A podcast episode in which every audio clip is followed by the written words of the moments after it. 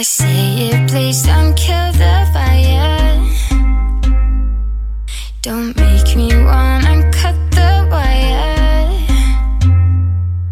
There's something about you. Good morning and hello everybody. Welcome aboard American English Express. I'm your host Oliver. 各位好，欢迎搭乘美语早班车。在昨天的节目当中呢，跟大家分享了一下 The Seven Things 七大原罪，或者说七宗罪。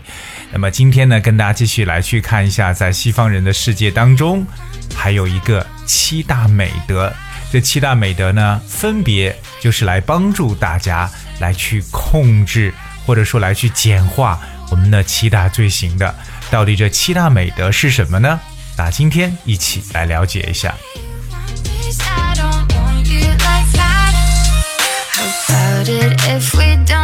首先呢，我们一说到美德的时候呢，大家能想到的这个词就是 virtue，right？virtue，v i r t u e，right？Seven virtues。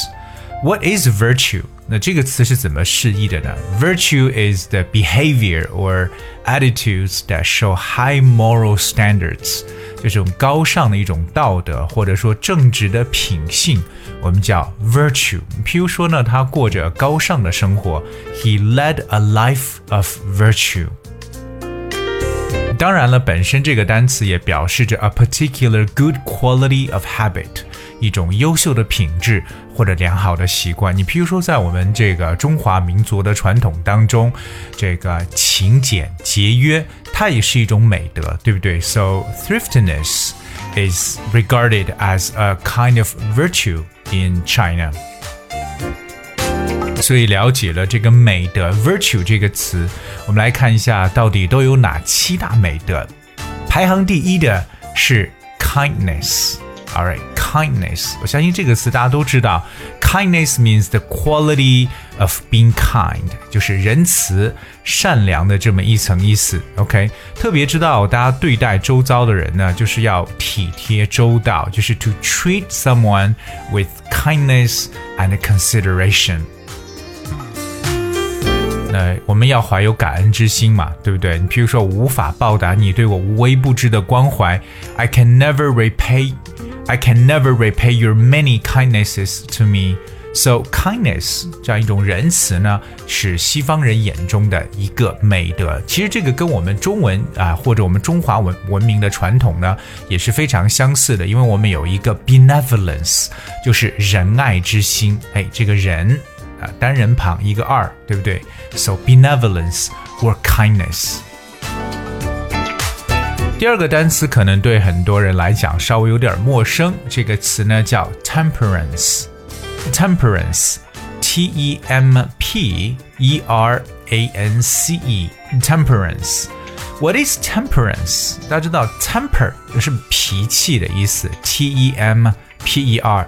So temperance is the practice of controlling your behavior, all right? The amount you eat, etc. So it's always reasonable. 那这个词呢，可以表示自我的一种节制或者自我的克制，叫 temperance。比如说，我今天要吃多少东西，我要花多长时间做什么，哎，对自己有一种这种。特别好的一个控制，temperance 有点相当于这种 self discipline，就是我们的自律这么一种感觉。当然，temperance 还有另外一种解释，就是 the practice of not drinking alcohol because of your moral or religious beliefs。当然了，这也是另外一层表示戒酒或者禁酒的一层意思，就是滴酒不沾，也可以叫 temperance。所以这个词呢，主要来讲呢，就是对自己的一种控制，特别在饮食方面的一种控制，temperance，在吃和喝的方面。说到第三个美德呢，相信这个词很多人都见过，叫 charity。C H A R I T Y，charity。我们很多人会把 charity 这个词呢翻成为这种慈善，对不对？So you do some charity, or in other words called philanthropy，就是慈善的意思。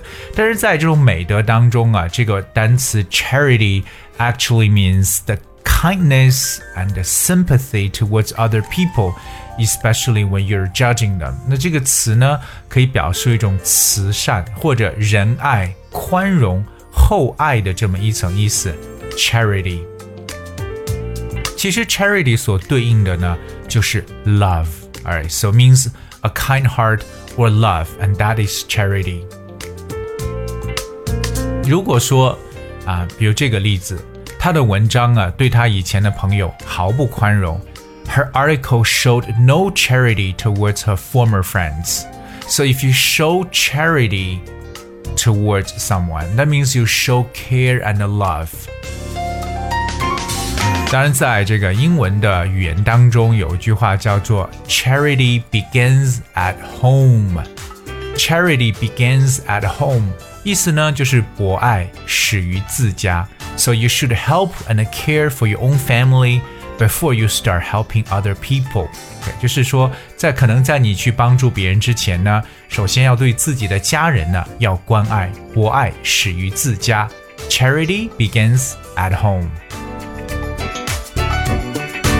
下面跟大家分享的一种美德叫 chastity。chastity 这个词也可能是一个比较陌生的词汇。chastity，c h a s t i t y。chastity. All right, so what is chastity?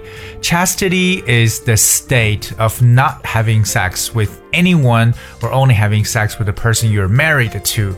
所以这个词呢，主要是表示一种忠贞，或者说一种贞洁，我们叫做 chastity。啊，比如说呢，这种对一种忠贞的誓言呢，就叫做 vows Of chastity。所以，特别对于我们自己，特别已经选择了一个，哎，你要度余生的一个生活伴侣的时候呢，要对他显示出这个词 chastity，一种忠贞或者说一种贞操的说法。那么 chastity 是不是就是相对应于我们昨天所说的 lust 好色这个词呢？关于我们昨天还讲了一个词是 pride。就是我们所说的骄傲，对不对？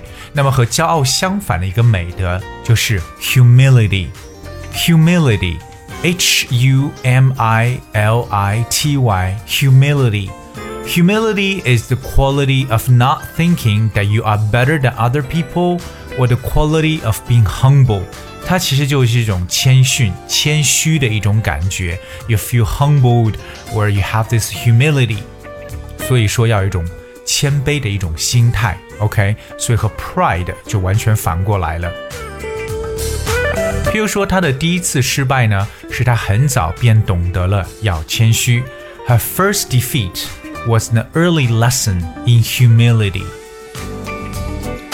所以说，大家要心中啊，要 always feel humble because there are always people who are better than you, you know, so we shouldn't let pride swallow us. 所以千万不要让这个啊骄傲啊，或者说自高自大呢，吞噬了自己。昨天我们讲到了一个七宗罪之一的懒惰 （sloth），是不是？就是树懒这个词，和它相反的一个美德呢，就是勤劳。那么勤劳这个词呢，在英文当中就叫 diligence。D I L I G E N C E, diligence. So diligence means careful and thorough work or effort，就是勤劳用功的意思。我们常说一个非常勤劳的学生就是 a diligent student，而把 diligence 后面的 c e 变成 t 呢，就变成了形容词 diligent means hardworking。 比如说他在上学方面呢，非常的用功。She shows great diligence in her schoolwork。但我们也比较相信啊，就是哎，慢慢的做事情啊，你的勤奋呢，总会得到回报的。So little by little, okay, one's diligence was rewarded.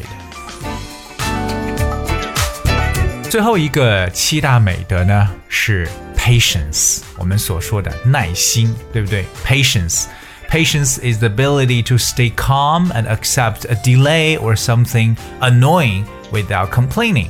它是一种忍耐力、耐心的意思。英语中啊，常说：“哎呀，我真的快没耐心了。”My patience is a wearing thing。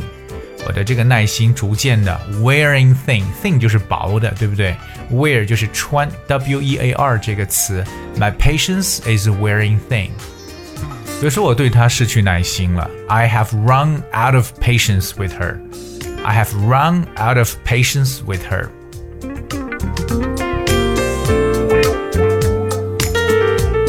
所以今天跟大家去分享了欧洲人眼中的七大美德，我们再来重复一下：第一个是 kindness，仁慈；第二个 temperance，节制；第三个 charity，就是慈爱或者宽厚；第四个 chastity，忠贞、贞洁；第五个 humility，谦虚；第六个 diligence，勤劳；以及最后一个 patience。就是我们所说的耐心。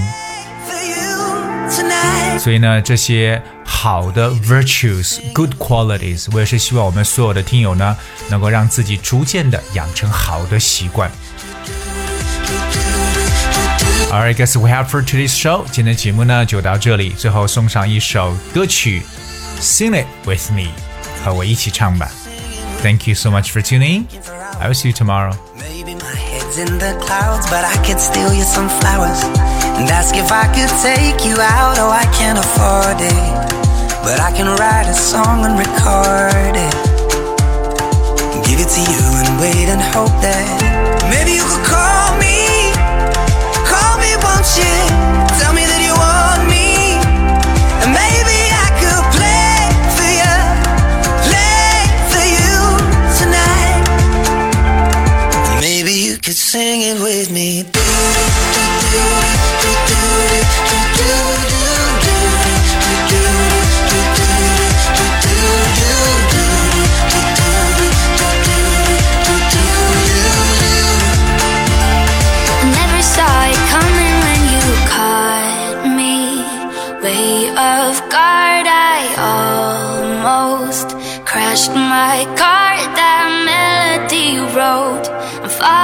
for somebody I don't know.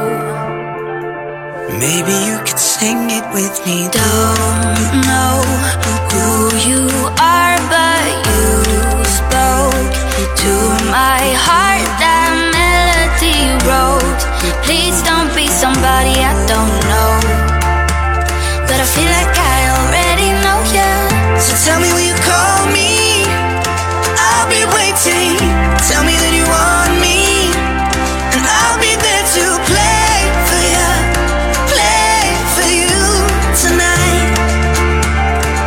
Baby, you'll be singing with me.